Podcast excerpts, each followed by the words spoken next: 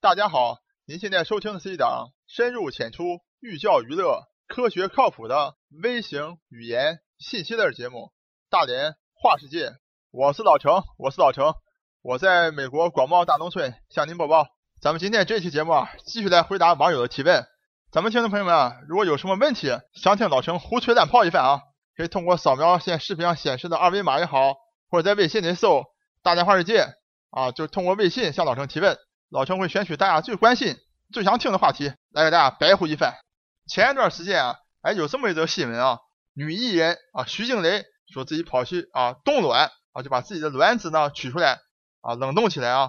因为她比较忙嘛，可能现在不想这个生孩啊，等于将来有一个时机啊，再把这个冻卵解冻以后，通过人工受精的方式来这个怀孕。那么一时之间呢，造成了广泛的一个讨论和话题啊。还有很多其他谈话类节目啊，都讲了这个事情。那么老陈本来不想讲这个冻卵的事情，因为老陈觉得这很正常，没什么好讲的。那么但是很多听众朋友们啊，通过微信公众平台“大家话世界”啊向老陈提问，问老陈你个人怎么看啊？对这样一个新鲜事物。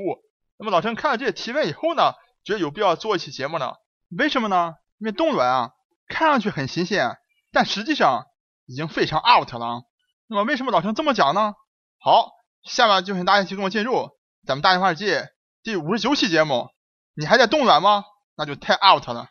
咱们人类啊，作为一种生物啊，可以讲是非常奇葩的。就说大家可以看到，咱们人类这么聪明，这么能干，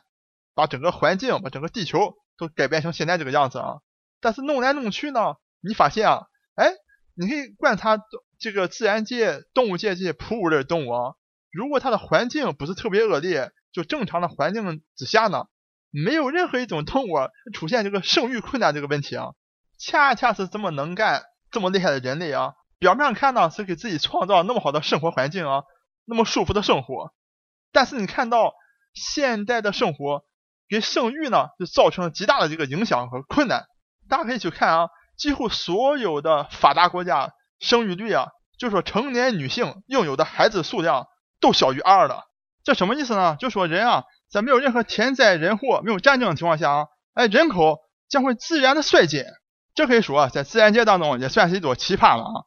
那么什么原因导致咱们这个现在生孩子，就女性生孩子越来越少、越来越晚呢？我想大家都非常清楚了啊。现在生活压力这么大，特别是对个人的这个追求啊，比如说咱们女性朋友们在职场上，如果你去生孩子了，这岗位恐怕被别人这个替代了啊，就恐怕你再努力一下就可以升迁了。但是如果你去生孩子了，恐怕这个升迁的机会啊，就留给了别人啊。再比如说演艺人员啊，就像今今天这个新闻主角徐静蕾啊，啊，为了做更多好的作品啊，年轻的时候很忙碌，对吧？这个怕生了孩子身材走样啊，这个啊拍不了戏了，所以呢就不断的这个延后自己的结婚的日期也好，或生孩子的这个日期也好啊。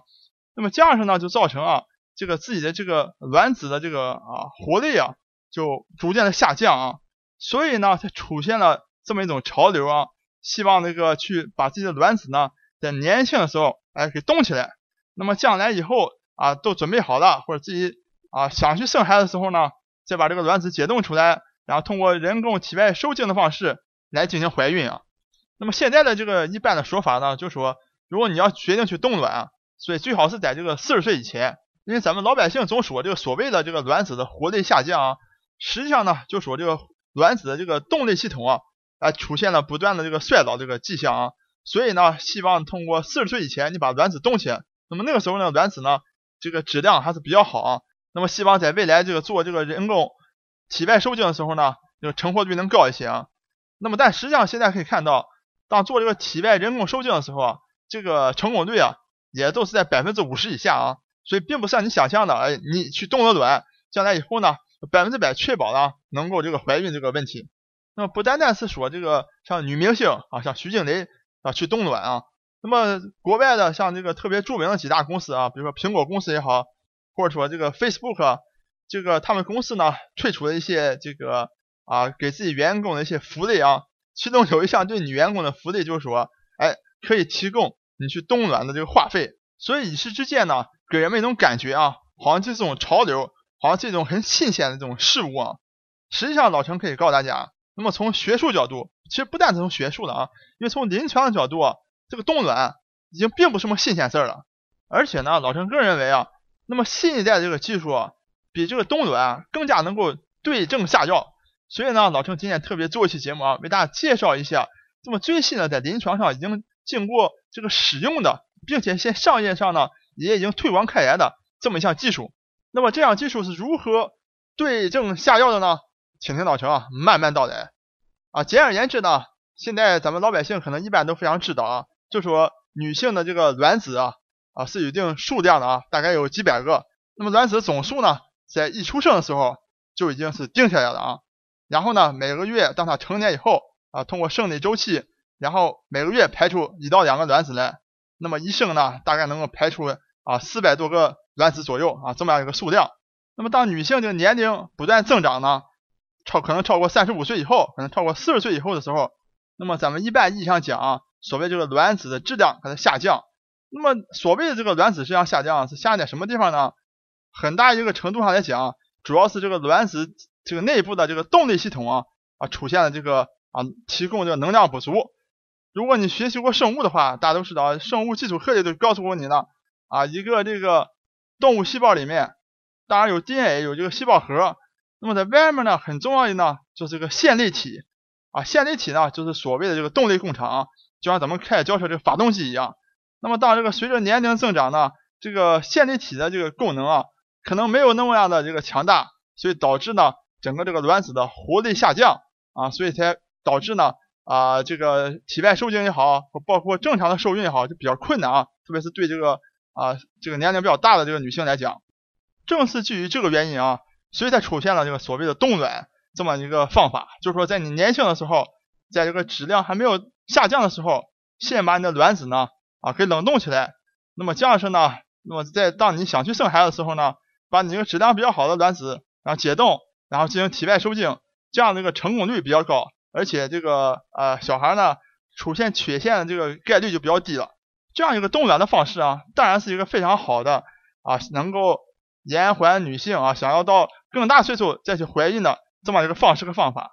但是问题呢是这样式的，那么如果你在二十几岁去冻卵呢，那个卵子质量一定会非常好的。但它但是大家可以看到啊，一般去冻卵的女性呢。都已经是超过三十多岁了，因为他这时候想起来这个这件事情了。一般很少有女性呢，在二十多岁或十几岁的时候，哎，觉得是要把这个卵子冻起来的，所以就出现了一个问题，就是你想去冻卵的时候呢，当然那个时候也是可以冻，你小于四十岁都可以去冻卵嘛。但是呢，那时候年龄也比较大了啊，那有可能这个啊动力系统啊已经是这个有开始走下坡路这个迹象了。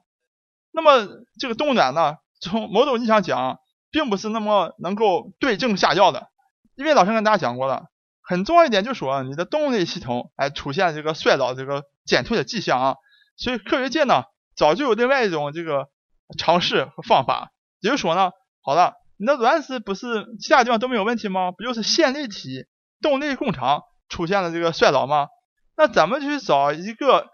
别的细胞的非常好的、非常强劲、有活力的啊线粒体。把它给移植到你这个卵子里去，那你这样式呢，加入了新的线粒体的卵子呢，它这个活力就非常高了。那么再通过体外受精呢，整个这个成功率也会大大加强。那么科学界早就在这个这方面做了个尝试啊，而且据说已经有三十位用这样的方法这个受孕的孩子已经出生了。但是呢，这三十多个人啊是不能够。啊，公开他们是谁的？因为这里面有一个伦理上的一个问题啊，什么问题呢？就是说，呃，以前的这个办法是去找别人的卵子，然后把别人的卵子里面那个线粒体呢提出来，然后放到这个想要受精的女子的这个啊比较衰退一些的这个卵子里去啊，取代那个老的线粒体。那么虽然说呢，人体重要的遗传物质啊，整个的这个基因啊，所谓的 DNA。主要呢是在这个细胞核当中啊，但是线粒体当中啊也含有遗传物质，也含有基因啊，所以呢就出现一个问题啊，就说当你去找别的女性的卵子，把她的这个线粒体拿出来以后呢，放到了想要受孕的女性卵子当中的时候，当这个孩子成功的受精以后啊，她的遗传物质当中啊，这个线粒体当中啊，是带有除了父母之外第三个女性的线粒体 DNA 的这么一个状态啊。也就是说，从伦理的角度来讲，就这个孩子呢，从这个基因角度来讲，不但是具有了这个父母的双方的这个基因啊，还具有第三方就捐献卵子这个线粒体的那个女性的遗传物质 DNA。所以呢，从这个伦理学角度来讲，这些孩子呢，从某种意义上讲，就是说有一些啊，有一些争议了。那么为了解决这个问题呢，科学家进一步的去研究啊。就能不能从母体自己的自身上去再去找这个细胞，那样这样的细胞里面也有好的线粒体啊，可以成功的移植到卵子当中去。哎，被科学家发现了，真的有这样的细胞，在女性的卵巢外部啊有一层啊叫做卵前体细胞。那么这个卵前体细胞可不得了了。那么科学家通过实验发发现呢，在这个小鼠上面做实验，通过一定的技术可以把这个。卵前体细胞诱导成为成熟的卵子细胞，而且呢，这小鼠上就用它们诱导成熟的这些卵子细胞，还真的受精，然后生出了下一代的这个小老鼠来啊，而且完全没有问题。那么这样的一个发现呢，就是完全颠覆了以前的人们的认识啊，就是说女性这个卵子的数量是一定了，没有办法再重新生成成熟的这个卵子了，是完全可以的啊，就是用这个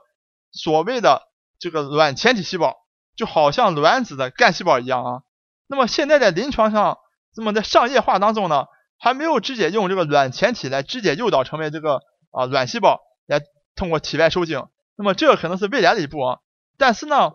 科学家把这个卵前体细胞的，就也就是说能变成卵子细胞里面这个细胞的线粒体给拿出来，放到了那些衰老的卵细胞当中啊，哎，科学家发现。完全能够匹配，完全合适。也就是说，这把呢，终于解决了，就是说，可以通过母亲自己的这个卵前体细胞线粒体拿出来，放到已经衰老的这个卵子细胞当中去，要让卵子重新的恢复了活力。而且呢，现在已经商业化了啊，在欧洲的几个国家已经可以进行商业的这个啊来操作。那么科学家发现呢，从临床角度来看，哎，确实提高了。这个体外受精的这个成活率，而且呢，这个公司也做的风生水起啊，还在这个美国都已经上市了。那么咱们就不不为这个公司做广告了啊。如果感兴趣的朋友，可以通过微信向老陈来这个问到底是哪一家公司，老陈会告诉你是哪一家公司，大家可以自己去看它的整个这个公司的运营和整个一个诊所的一个情况。所以老陈一开始就跟大家讲过了啊，当这样的技术已经非常成熟，已经通过临床在应用的时候。你再去选择啊，在三十五岁或三十五岁以后再去选择冻卵的话，那就显得并不是什么潮流，反而是有点太 out 了啊！为什么呢？因为当有这样的技术存在的时候，即使你超过四十岁，即使你的卵子的活力下降的时候，你仍然可以通过卵前体细胞线粒体的移植，或者可能未来可能最近几年马上就要成功的直接把你的卵前体细胞给诱导成为成熟的卵细胞。来进行体外受精，来进行怀孕，希望整个咱们科学界的整个不断的进步啊，能给咱们女性带来更多的自由，带来更多的选择。我是老程，我是老程，我在美国广袤大农村向您播报。本节目一切观点均属个人观点，一切材料均来自网络。本节目不对你的生活方式构成任何指导。参与话题的讨论，请关注我们的微信公众账号“大连花世界”，或者在新浪微博大连花世界，我们等你来吐槽。